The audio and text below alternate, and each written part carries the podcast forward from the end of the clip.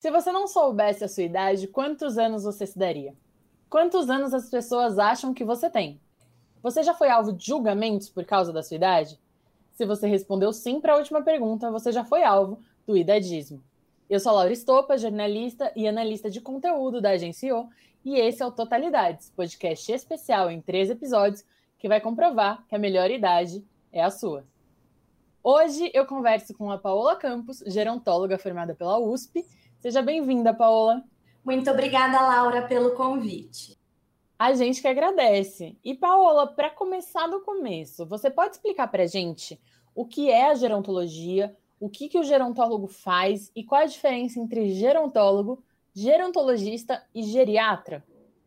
Sim, Laura. Bom, a gerontologia estuda o processo de envelhecimento e a velhice nos seus aspectos biológicos, psicológicos e sociais. Gerontólogo é um especialista na velhice e no envelhecimento humano, é o gestor do cuidado da pessoa idosa e é o profissional que fez graduação em gerontologia. Atualmente, Laura, a graduação em gerontologia, ela existe desde 2006 pela Universidade de São Paulo, a USP, e desde 2009 pela Universidade Federal de São Carlos, a UFSCar. Então, é um curso de graduação extremamente novo e revolucionário. Já ah, os gerontologistas são profissionais já graduados em outras áreas, como direito, enfermagem, fisioterapia, entre outros, que focam o seu trabalho, que focam o seu atendimento para as pessoas idosas. Eles são os gerontologistas ou especialistas em gerontologia. Fizeram aí uma especialização de um ou dois anos. O geriatra, ele é um médico. Ele fez medicina e se especializou na clínica dos idosos. Entendi. E como especialista nesse assunto, Quais são os aspectos da velhice que você acredita que impactam então no idadismo e o que seria né, essa composição desse idadismo? Bom, eu acredito que antes de responder, eu preciso explicar para os ouvintes a diferença entre senescência e senilidade. A senescência é o envelhecimento normal com as perdas previsíveis que todos nós vamos viver, né? E a senilidade é o envelhecimento com doença. Não é normal e não é esperado na velhice as doenças, as perdas funcionais, as incapacidades, é, diabetes, hipertensão arterial, depressão, demência, problemas de memória e impotência sexual fazem parte da senilidade, ao envelhecimento com doença.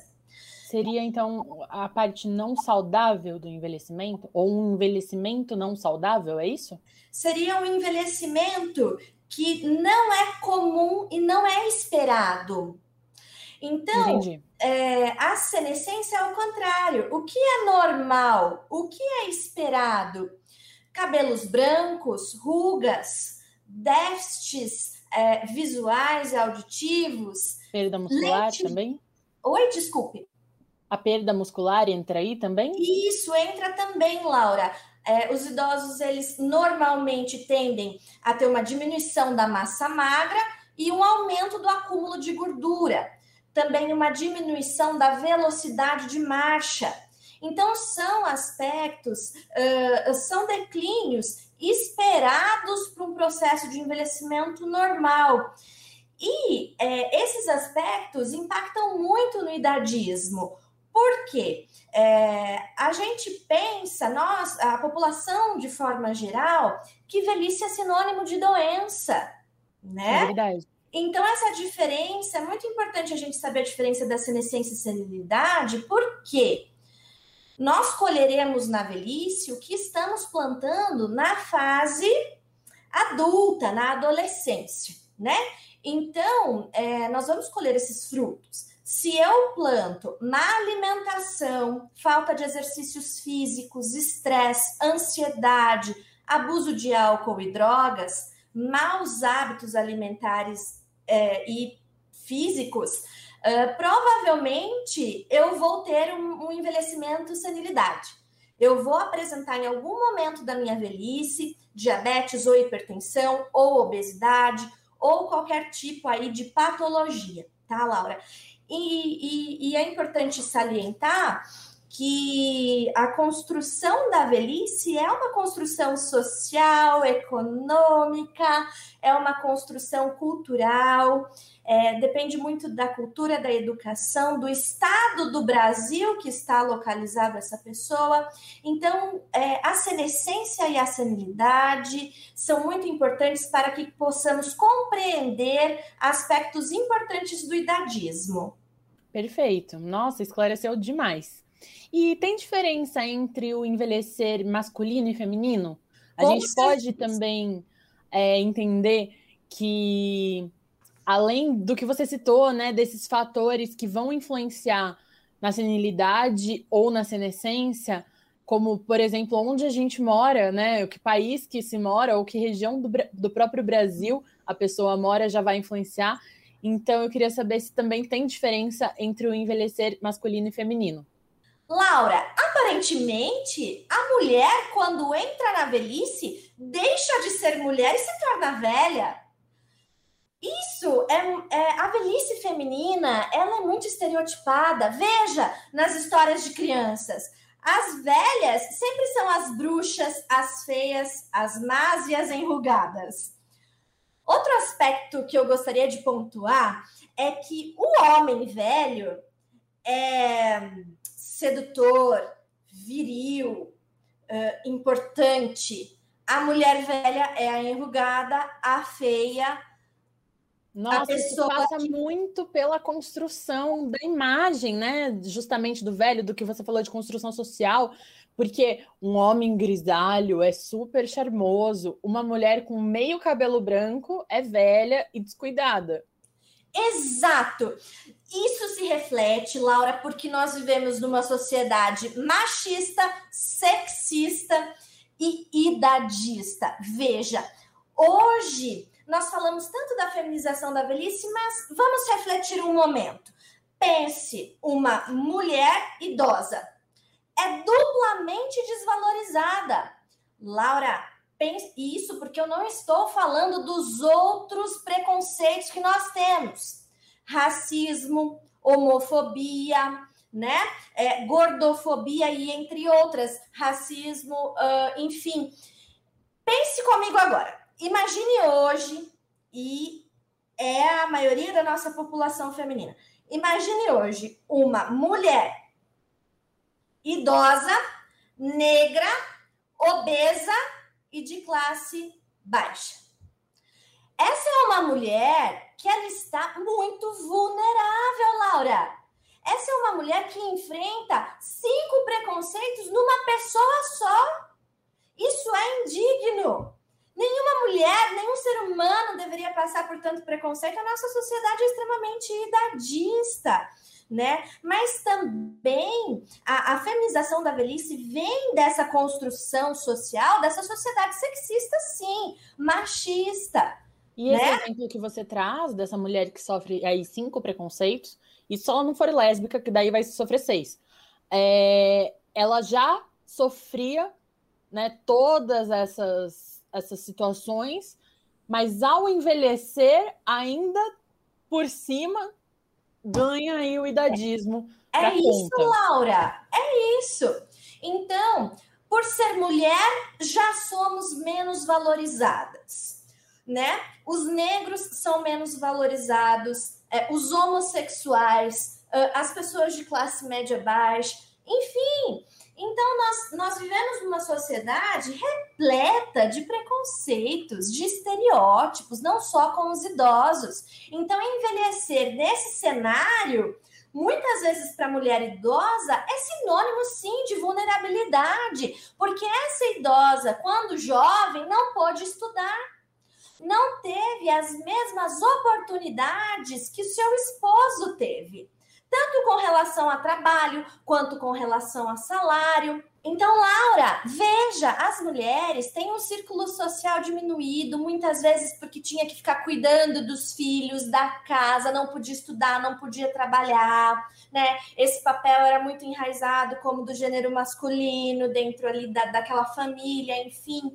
Geralmente, essa mulher que está velha hoje no Brasil, além de sofrer todos esses estereótipos e preconceitos, Laura, ela teve também uma diferença comparado ao homem nas oportunidades do trabalho, uma diferença na questão salarial, uma diferença na questão, inclusive, educacional. As mulheres têm menos estudo que os homens, né? Então, isso gera menos oportunidades sociais, menos vínculos também, né? Então, é, a feminização da velhice ela existe, a velhice ela é feminina, mas muitas vezes esta idosa está na velhice, mas está vulnerável por esses diferentes aspectos que abordamos hoje. Então, o idadismo acaba entrando nessa parte também estrutural de preconceito do Brasil. E apesar da gente ter essa idosa aí vivendo mais, né, a mulher vivendo mais que o homem, essa longevidade acaba ficando muitas vezes nesse espaço de vulnerabilidade. Então, ela vive mais anos, mas ela vive mais anos numa situação também vulnerável, muitas vezes. Isso é muito sério, né? E percebe que volta porque essa mulher vulnerável gera mais idadismo. Então, é, pode ser para as pessoas um reforço né, do idadismo. Então, veja o quanto é importante uma sociedade que preze por políticas públicas, por uma educação que leve a pauta da, da velhice e do envelhecimento positivamente e a intergeracionalidade. Isso é muito importante na sociedade, Laura, e eu me orgulho muito de ser gerontóloga e poder contribuir, nem que seja um pouco, para desmistificar a velhice. Paula, segundo o relatório global sobre idadismo divulgado pela ONU, as três dimensões do idadismo são estereótipos, preconceitos e discriminação. Os estereótipos são como a gente pensa, eles são consolidados pela nossa cultura. O preconceito se instala em como a gente se sente em relação ao tema, e a discriminação está em como a gente age. Em conjunto, eles podem tanto reforçar o idadismo quanto combatê-lo. Existem estereótipos que podem parecer positivos, como, por exemplo, o jovem tem mais energia, o idoso tem mais sabedoria, os estereótipos aparentemente positivos, eles também podem ser prejudiciais, reforçar o idadismo? E quais são os estereótipos mais comuns quando a gente fala em envelhecimento? Os estereótipos mais comuns do processo de envelhecimento da velhice é velhice é sinônimo de doença, falta de memória, fragilidade, que o velho não serve mais para nada, é, que os idosos são todos iguais, que os idosos não aprendem coisas novas, que os idosos voltam a ser criança, que eles não possuem sexualidade. E também é muito importante salientar os, o, o, falso, o, o, reforço positivo, né, Laura, que a gente estava falando agora. É, a velhice, Laura, ela é heterogênea. A velhice é heterogênea. Nós nunca podemos comparar um idoso de 60 anos com um idoso de 95. As necessidades são diferentes, né? É, enquanto um idoso de 60 anos está trabalhando, está ativo, o de 95 talvez não queira mais, talvez não esteja mais produzindo, e tudo bem. E tudo bem. E tudo bem também se o de 95 estiver produzindo e o de 60 resolver que ele quer só ficar tranquilo viajando e ficar lá na sua casa assistindo Netflix, ok. As velhices são heterogêneas, então depende muito é, é, da minha família, da minha religião, de como eu exerço minha espiritualidade, minha sexualidade, depende da minha história, né? A, quanto mais velho a gente fica, mais diferente do outro nós nos tornamos. E isso é maravilhoso. E eu tenho um exemplo muito bacana que, na, que eu lembro muito bem que todas as criancinhas lá com seus três aninhos amavam há um tempo atrás a tal da galinha pintadinha. todas gostavam, não tinha uma criança que não gostava da tal da galinha pintadinha, não é verdade? É os adolescentes, eu não sei se vocês lembram, há muitos anos atrás tinha os emos que andavam com as franjinhas Todo mundo teve essa época aí, mãe. Todo mundo teve uma época emo. Não tive, não. Eu sou do heavy metal, Laura. Ó. então, lembra, todo mundo era emo, todo mundo era muito igual, as pessoas gostavam da mesma música, Tem da muito mesma... a ver também com aquele processo de querer pertencer a um grupo, Sim. de ter um círculo social, de ser reconhecido, aquela coisa, né? Exato. Só que o idoso, o velho, não precisa mais disso. Ele não precisa pertencer para fazer parte de um grupo e ser reconhecido. Ele já fez isso na adolescência dele, na fase adulta, compreende? Então, é, é muito mais fácil vermos pessoas distintas, diferentes, com pensamentos diferentes, bagagens diferentes na, na velhice do que mais jovem, né? E, e vale a pena lembrar que a velhice é o estágio da vida do ser humano que ele tem mais possibilidades de viver em anos. Então, uma criança, ela é criança até os 12. Nós somos é, adolescentes até os 17, 18 já passamos a ser adultos, enfim. A velhice, ela tá aí ultrapassando os 40 anos, tranquilamente. É a fase da vida que nós vamos viver mais tempo em anos. Então tem que ser uma fase planejada, estruturada, socialmente, politicamente, culturalmente, para que tenhamos o tão almejado envelhecimento ativo. Entendi. Mas se a ordem natural da vida é envelhecer, né, Paola? E a gente está envelhecendo e todos envelhecem e a gente sabe que a gente vai envelhecer, por que esse assunto ainda é um tabu? Laura, Olha, nós podemos pensar sobre diversos aspectos, né? Mas primeiro, é importante salientar que quem chega na velhice está feliz por ter chegado até ali, por ter conquistado coisas, vivenciado experiências, conhecido pessoas e lugares. Então, a pessoa está feliz por alcançar o a velhice. Porém, é uma ambiguidade, porque ao mesmo tempo que os idosos estão felizes por terem chegado na velhice, por terem conseguido viver até ali, é também a aproximação com a própria finitude. É a aproximação da finitude da própria existência. Então, o envelhecimento, é, sob esse aspecto, é um tabu, mas também não deveria ser, porque envelhecer é, é, nós todos, é um processo biológico, né? De... Exato, e tem essa, essa ideia, né, de que se aproxima de uma finitude, tá mais próximo da morte, o que faz um sentido, óbvio, né? Porque se você envelheceu, você vai morrer, mas a gente deveria, talvez, pensar que a gente pode morrer a qualquer momento, né? Sim. Aquele famoso para morrer basta estar tá vivo.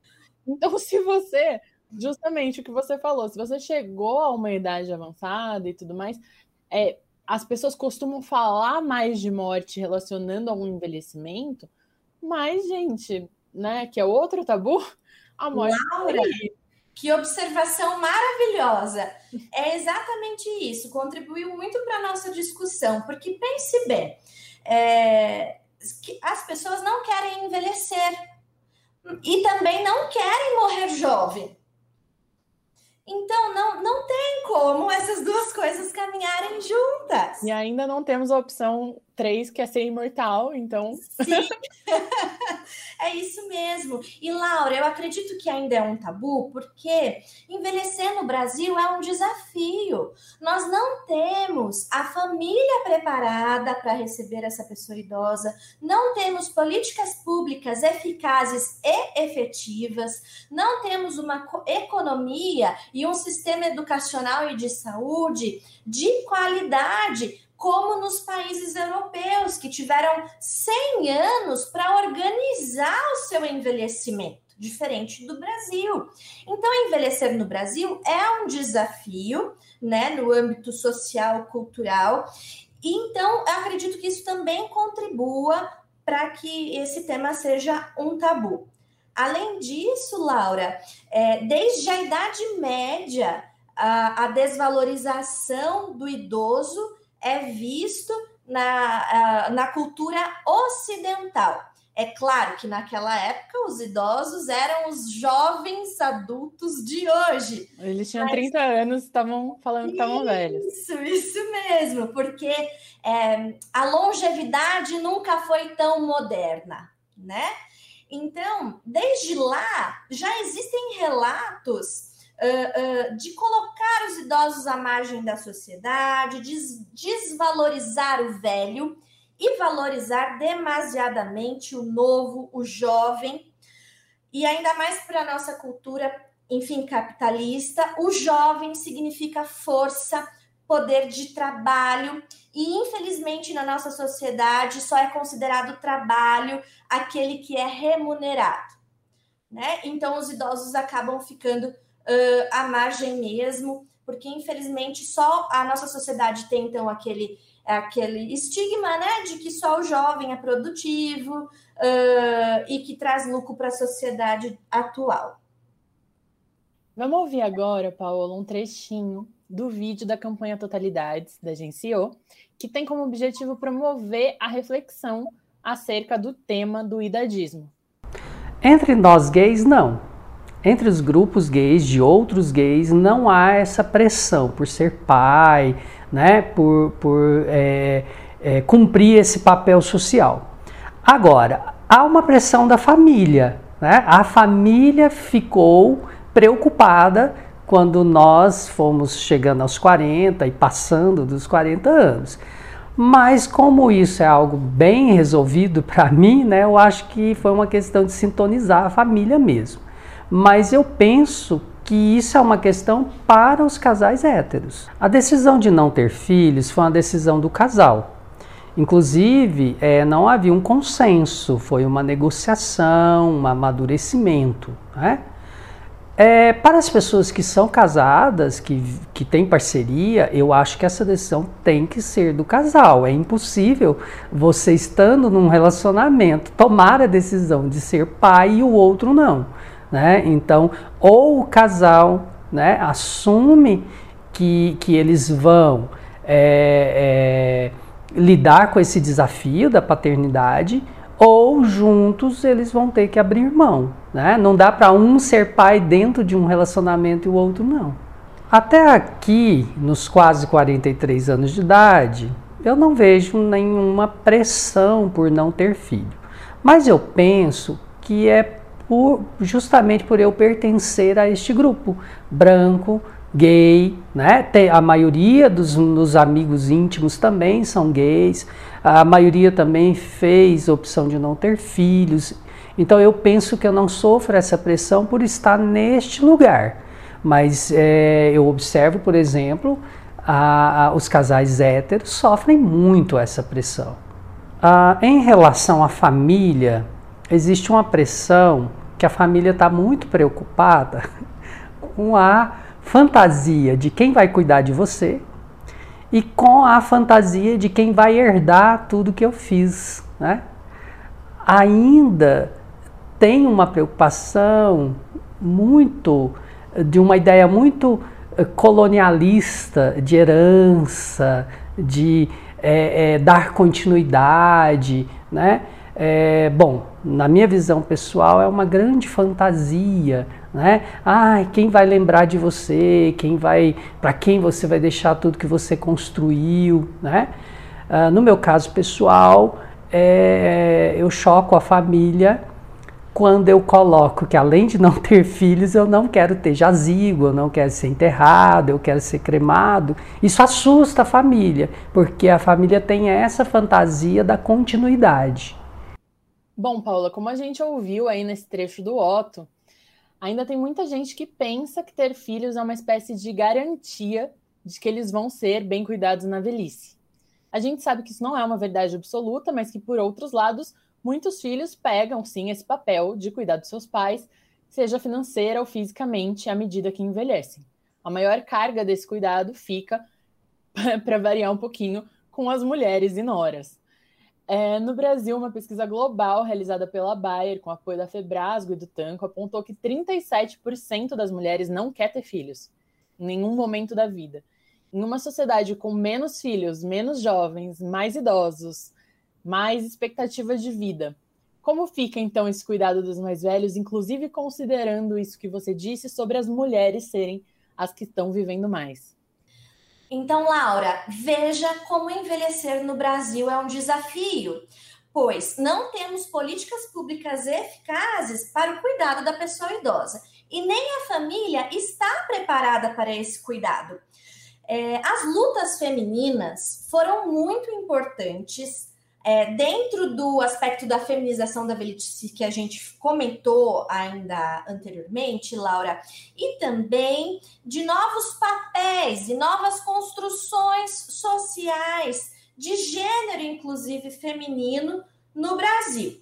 Então, é, como foi falado, as mulheres uh, não querem ter filhos, estão inseridas no mercado de trabalho, estão preocupadas em trabalhar, é, em estudar, em outras questões, não estão tão preocupadas assim com a família e com uh, o, o seu próprio envelhecimento e quem vai cuidar de mim. Mas isso é muito importante que a gente comece a pensar, porque o próprio Estatuto do Idoso de 2003, que esse ano completa 18 anos em 1 de outubro, diz que o cuidado da pessoa idosa é sempre da família em detrimento à institucionalização, por exemplo. E quando essa família ou esse idoso não tem condições econômicas para dar um cuidado uh, uh, mínimo, básico para essa pessoa idosa, o governo entra. Então, as políticas públicas entram aí na parte da assistência social para prover alimentos, saúde, enfim, condições para que esse idoso tenha o um mínimo uh, de qualidade de vida, que consiga sobreviver à velhice, né? Paula, e com tudo isso em mente, como é que a gente se prepara para envelhecer, então? Bom, a primeira coisa que vem em minha mente nesse momento, Laura, é previdência privada. Nós não sabemos quando iremos aposentar, em qual idade. Iremos. Se iremos, em qual idade, né? É, então, são questões que, para o nosso envelhecimento, nós já temos que pensar a partir de hoje. Ainda mais se não quisermos ter filhos, se não uh, quisermos aí instituir o matrimônio, como é aí a, a família tradicional, né? Que que a nossa sociedade tanto preza. Então, Laura, a previdência privada é muito importante nesse sentido, porque se a gente vive mais, e a expectativa do brasileiro hoje está em média 78 anos, então, se a gente ultrapassa, com certeza, a expectativa de vida, se a gente chega aos 78, ultrapassa essa idade, nós não temos uma rede de suporte social né? A rede de suporte social não é só família. Pode ser amigos, pode ser uh, uh, uh, colegas de trabalho, familiares distantes, pessoas envolvidas no mesmo círculo social que eu, da mesma religião, enfim. Então, é, muitas vezes o idoso não tem uma rede de apoio social.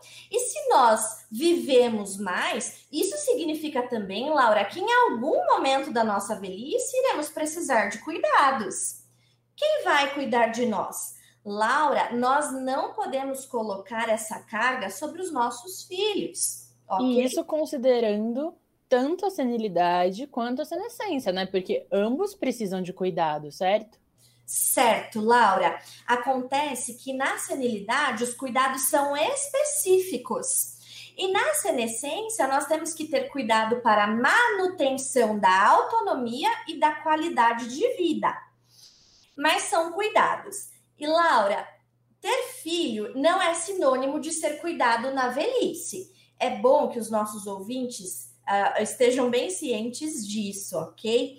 Porque cada vez mais esses filhos vão viajar, estudar, ter suas próprias uh, famílias, muitas vezes vão morar distante. Uh, a carga de trabalho dupla duplo ou a tripla jornada de trabalho vai impedi-los de estar fisicamente 24 horas por dia cuidando de seus pais ou avós, né?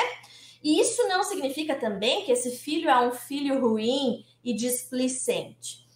Porém, é importante que o idoso é, programe também os cuidados na velhice caso ele venha precisar.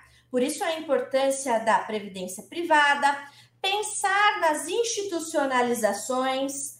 Então, Laura, institucionalizar uma pessoa idosa muitas vezes não é um ato uh, de maldade ou de, de violência contra os idosos, ok? Muitas vezes é a melhor opção para aquela pessoa. Inclusive, muita gente desconsidera que isso pode ser uma opção do idoso, né? Como a dona Lúcia, que a gente entrevistou para o vídeo do Totalidades. Exatamente, Laura. Pode ser uma opção do idoso ou da família.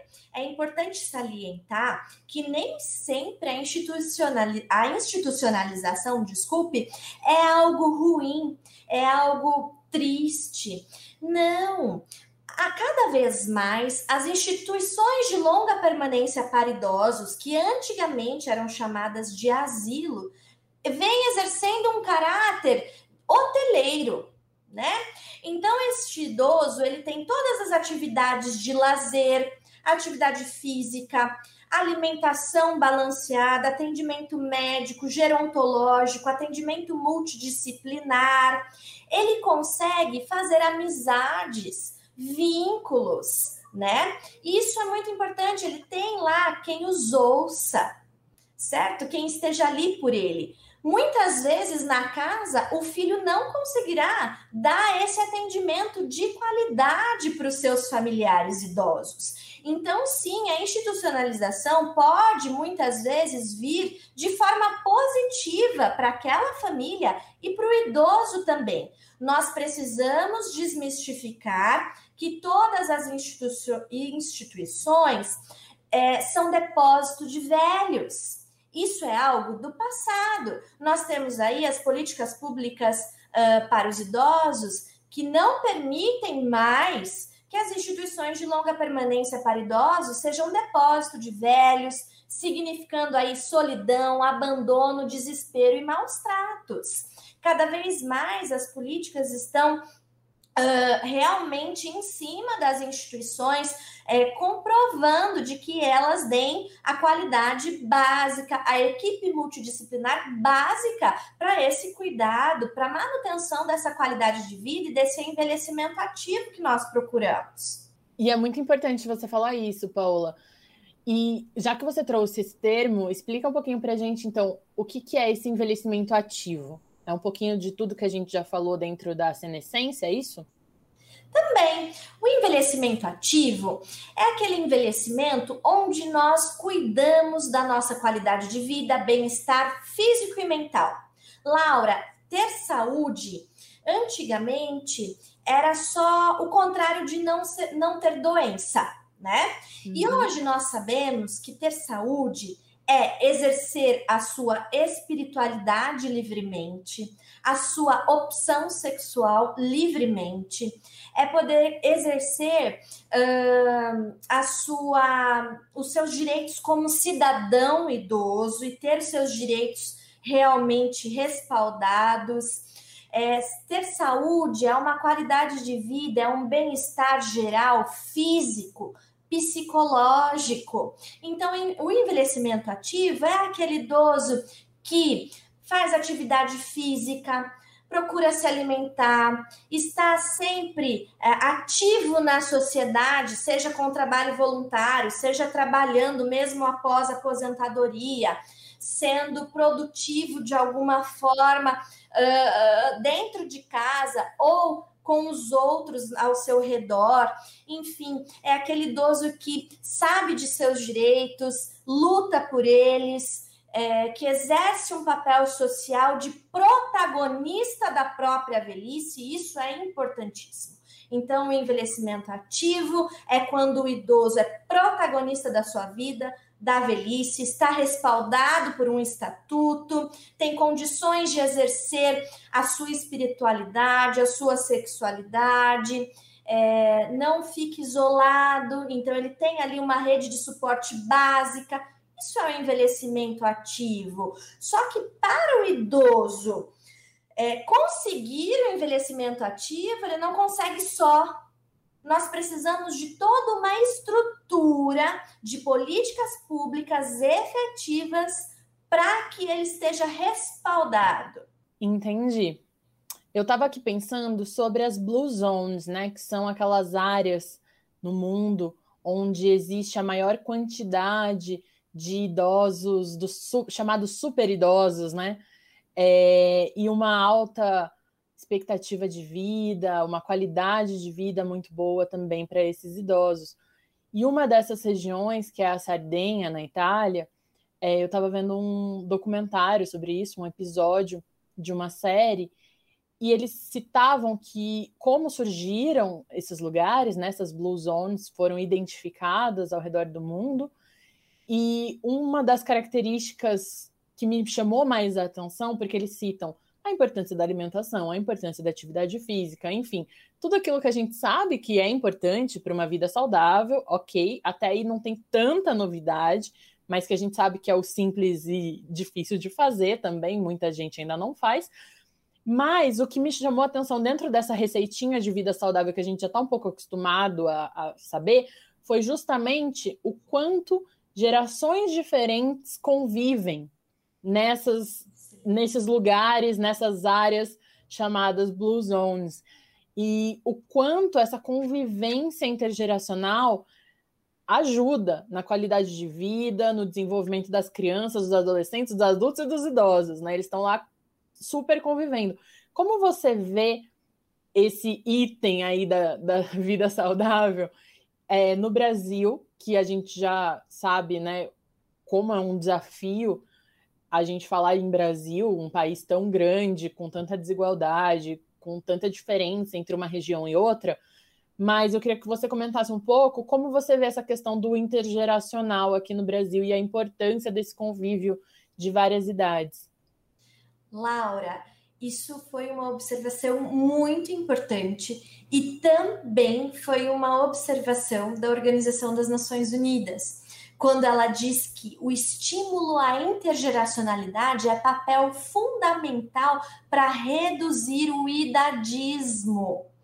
Quanto mais intergeracional for as nossas relações, menos estereótipos, preconceitos e discriminação faremos com relação às pessoas idosas. E cada vez mais vamos aprendendo a respeitá-lo como indivíduo de direitos que merece respeito né? Então, é, as três estratégias para reduzir o idadismo são o estímulo à intergeracionalidade, as políticas públicas efetivas que tanto conversamos hoje e os investimentos em educação. Isso é óbvio quando pensamos que as crianças de hoje serão os idosos de amanhã. Se hoje elas percebem seus pais desrespeitando seus avós, elas vão normalmente reproduzir esses, uh, esses preconceitos, vão reproduzir essas violências, né? E aí, o que isso, o, por que isso é tão impactante? Porque a gente nunca vai deixar de ser uma sociedade dadista se nós não investirmos em políticas públicas e educação dessas crianças. As crianças precisam ter uma educação de envelhecimento, de reforço positivo da velhice, de questões importantes, da importância do respeito, da dignidade à pessoa idosa, sempre lembrando que elas também vão ser idosas um dia. Então, a intergeracionalidade fortalece vínculo, é, diminui isolamento social da pessoa idosa, gera mais qualidade de vida e digo mais diminui ansiedade e depressão dos indivíduos idosos. Nossa, muito importante saber disso, porque não adianta a gente falar só do ruim, né, do idadismo, de como isso acontece, mas a gente também precisa saber como combater e por onde começar, né? Exatamente. E as crianças, a educação, as políticas públicas que realmente valorizem os idosos, a intergeracionalidade, fora toda aquela receita de bolo que a gente já conhece uh, com relação aos bons hábitos, são fundamentais para que uma sociedade envelheça com qualidade, porque ainda estamos envelhecendo de forma rápida, estamos longevos por diferentes fatores, porém ainda estamos muito uh, sem respaldo, sem uma base fortalecida. E é importante o que você trouxe das crianças também, para que elas não só enxerguem que elas são os idosos de amanhã, mas que elas saibam como se preparar e como se planejar para essa velhice importantíssimo, porque esse é um papel fundamental do gerontólogo também. Toda essa preparação para a velhice, para aposentadoria, né? O gerontólogo atua de forma uh, bem positiva nesses aspectos, tá, Laura? Ótimo, bom saber. Tem papel fundamental para a efetivação dessas estratégias, sem dúvida alguma. Precisamos cada vez mais de gerontólogos, gerontologistas, geriatras, cuidadores, pessoas uh, que se comprometam com o processo de envelhecimento, que façam pesquisas realmente embasadas cientificamente, que contribuem, uh, que elas possam contribuir para uma sociedade mais igualitária e menos idadista. Ai, Paula, adorei conversar com você. Obrigada por esclarecer tudo isso aqui para gente. É muito importante seu trabalho, o trabalho que você está fazendo de divulgar também todas essas informações. Quero agradecer que você topou nosso convite para esse papo, pela sua generosidade aqui de com, com, compartilhar todo esse conhecimento. E é isso, agradeço muito sua presença aqui no podcast. Laura, eu adorei participar do podcast Totalidades. Parabéns, agência, pela iniciativa e muito obrigada pelo convite e aos ouvintes que estiveram conosco até o momento. Muito obrigada. E Paola, para quem quiser continuar conversando com você nas redes sociais, deixa aí seu arroba, o caminho para quem quiser te mandar uma mensagem. Muito bem, Laura, obrigada. Quem quiser falar um pouquinho mais comigo sobre a gerontologia, sobre a velhice e o envelhecimento humano, pode me adicionar no Instagram, é paola.gerontóloga. Pode adicionar também a clínica a qual eu trabalho, arroba Instituto Tratare. Perfeito. Gente, por hoje a gente fica por aqui, mas a conversa sempre continua no agencio.com.br barra totalidades e nas nossas redes sociais. No Instagram, arroba agenciou, e a gente também tá no Facebook, no LinkedIn e no YouTube. Deixa seus comentários e sugestões que a gente lê por lá. No próximo episódio da série especial Totalidades, vamos conversar com a Ellen Nunes, que é psicóloga clínica e pesquisadora em gerontologia e estuda o idadismo e a autopercepção do envelhecimento. Não vai perder, eu te espero lá.